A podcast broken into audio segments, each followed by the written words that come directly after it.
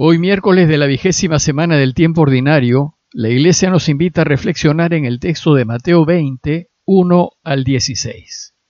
Se los leo. El reino de los cielos se parece a un propietario que salió muy de madrugada a contratar obreros para trabajar en su viña. Trató con ellos por un denario por día y los envió a su viña. Volvió a salir a media mañana y al ver a otros desocupados en la plaza, les dijo, Vayan ustedes también a mi viña y les pagaré lo que sea justo. Y ellos fueron. Volvió a salir a mediodía y a media tarde e hizo lo mismo. Al caer la tarde salió de nuevo y encontrando todavía a otros les dijo, ¿Cómo se han quedado todo el día aquí sin hacer nada? Ellos le respondieron, es que nadie nos ha contratado. Entonces les dijo, vayan también ustedes a mi viña. Al terminar el día el propietario llamó a su mayordomo y le dijo, Llama a los obreros y págales el jornal, comenzando por los últimos y terminando por los primeros. Fueron entonces los que habían llegado al caer la tarde y recibieron cada uno un denario. Llegaron después los primeros, creyendo que iban a recibir algo más, pero recibieron igualmente un denario. Y al recibirlo protestaban contra el propietario diciendo, estos últimos trabajaron nada más que una hora, y tú les das lo mismo que a nosotros que hemos soportado el peso del trabajo y el calor durante toda la jornada. El propietario respondió a uno de ellos, Amigo, no soy injusto contigo. ¿Acaso no habíamos tratado en un denario? Toma lo que es tuyo y vete. Si quiero dar a este último lo mismo que a ti, ¿a ti qué? ¿O es que no tengo derecho a disponer de mis bienes como me parece? ¿Por qué tomas a mal que yo sea bueno? Así, los últimos serán los primeros y los primeros serán los últimos. Vimos que el objetivo de toda esta sección del Evangelio de Mateo es instruir a sus discípulos mientras van de camino a Jerusalén. Y todo lo que sucede en el camino es una detallada catequesis acerca de su Padre, acerca de su reinado y acerca del modo como sus discípulos deben proceder en este mundo. El relato de hoy es una hermosísima enseñanza acerca del Padre. Jesús desea que descubramos que su Padre es el bueno. Es ese bueno del que le habló al joven rico cuando le dijo, uno solo es bueno. Quiere que descubramos que el Padre tiene un corazón generoso y que nos quiere muchísimo a fin de que nos enamoremos cada vez más de Él con todo nuestro corazón, con toda nuestra alma y con todas nuestras fuerzas. Jesús sabe que es necesario que nos enamoremos del bueno, pues de lo contrario no lo vamos a elegir siempre. Y para que descubramos el corazón de su Padre, nos cuenta esta extraordinaria parábola, a fin de que entendamos que lo mejor que nos puede pasar es que Dios reine y sepamos que recompensa con generosidad y justicia a los que trabajan para Él. La parábola empieza diciéndonos que el reinado de los cielos se parece a. Como ya vimos, Jesús nunca define el reinado de Dios porque el concepto reinado de Dios es de una enorme riqueza y no es posible encasillarlo en una definición. Lo que busca es hacernos entender por medio de comparaciones e imágenes las diversas dimensiones y misterios del reinado de Dios. Esta vez Jesús compara el reinado de su padre con un propietario que salió muy de madrugada a contratar obreros para trabajar en su viña. Y esto porque para que Dios pueda reinar, Jesús nos va a invitar a trabajar en su viña. El propietario en esta parábola representa a Dios Padre y los trabajadores nos representan a todos nosotros. El texto nos dice también que muy de madrugada contrató a un primer grupo de trabajadores para que trabajen en su viña. El relato nos dice que el propietario trató con ellos en un denario por día y los envió a su viña. Un denario era el jornal justo que se pagaba al jornalero por un día de trabajo. Y como el propietario era un hombre justo, acordó pagarles lo debido. Pero el relato nos dice que el propietario salió varias veces durante el día, y cada vez que salía se encontraba con jornaleros que estaban esperando que los contraten. Dice el texto que volvió a salir a media mañana y al ver a otros desocupados en la plaza les dijo, vayan ustedes también a mi viña y les pagaré lo que sea justo. Y fueron. Volvió a salir a mediodía y a media tarde e hizo lo mismo. Y a todos los que el propietario fue contratando, a diversas horas del día, les ofreció pagarles lo justo. Esta escena representa una situación corriente en Israel, conocida por todos sus oyentes.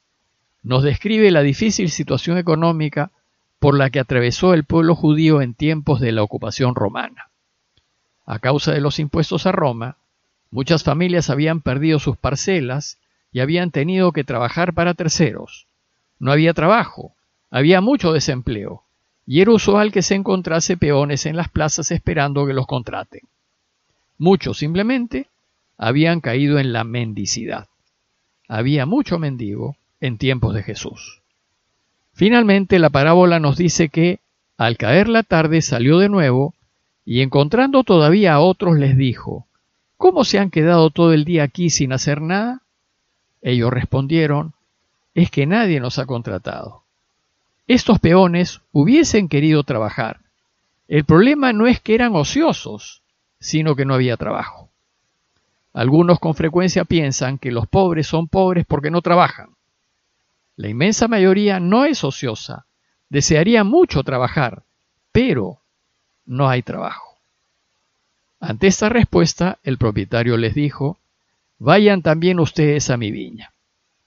Este último grupo de obreros fue contratado al caer la tarde, es decir, solo trabajaron probablemente una hora.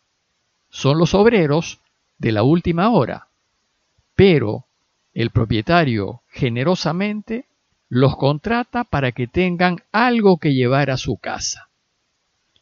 Al terminar el día, finalizada la jornada, el propietario llamó a su capataz y les dijo, Llama a los obreros y págales el jornal, comenzando por los últimos y terminando por los primeros. Entonces el responsable empezó a pagarles a todos los trabajadores el jornal, pero, como se lo había pedido el propietario, empezó pagándole un denario a los que solo habían trabajado una hora. A estos, que habían estado desempleados casi todo el día, el propietario decidió pagarles el jornal completo. Entonces, llegaron después los primeros, creyendo que iban a recibir algo más, pero recibieron igualmente un denario. Como era de esperar, los que trabajaron todo el día protestaron diciendo, estos últimos trabajaron nada más que una hora, y tú les das lo mismo que a nosotros, que hemos soportado el peso del trabajo y el calor durante toda la jornada? Eres muy injusto, le dicen. ¿Cómo es posible que pagues lo mismo a quienes solo trabajaron una hora que a nosotros que hemos trabajado todo el día con mucho esfuerzo y soportando el calor? Entonces el propietario respondió a uno de ellos diciéndole, Amigo, no soy injusto contigo ¿Acaso no habíamos acordado que te pagaría un denario?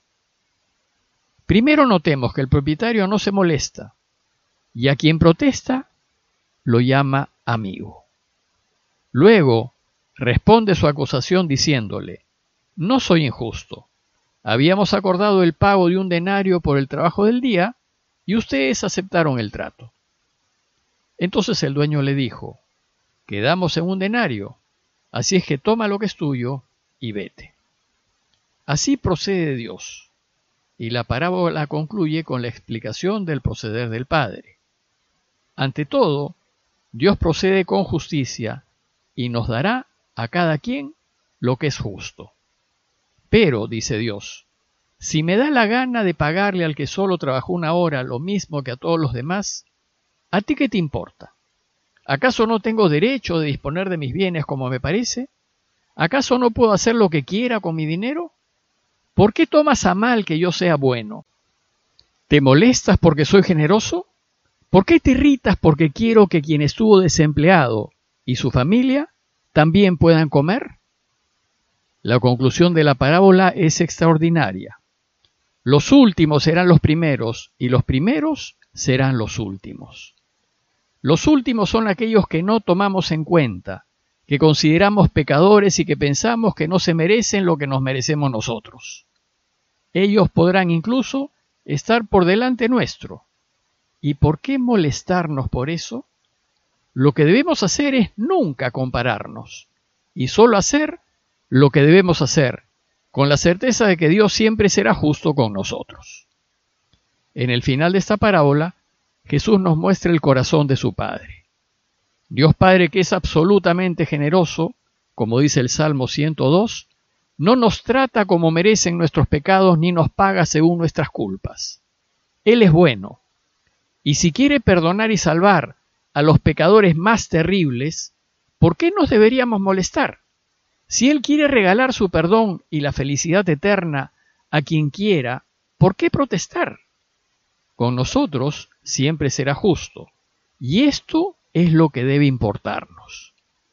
Con esta parábola, Mateo también sale al frente de un grupo de judíos convertidos al cristianismo que se oponían a que los paganos hiciesen cristianos porque los consideraban obreros de la última hora. En conclusión, los invito a considerar la generosidad y la grandeza del corazón de Dios. Primero, considerar que con nosotros Él siempre será justo. Y luego, considerar que, sin mirar lo que hacen los demás, lo que nos toca hacer es trabajar para Él lo mejor que podamos, para al final decir, hicimos lo que teníamos que hacer. Pidámosle a Dios por todas esas familias que por falta de trabajo están sufriendo angustias económicas y de salud, a fin de que nosotros, trabajando para Él, podamos darles una mano de la mejor manera posible. Parroquia de Fátima, Miraflores, Lima.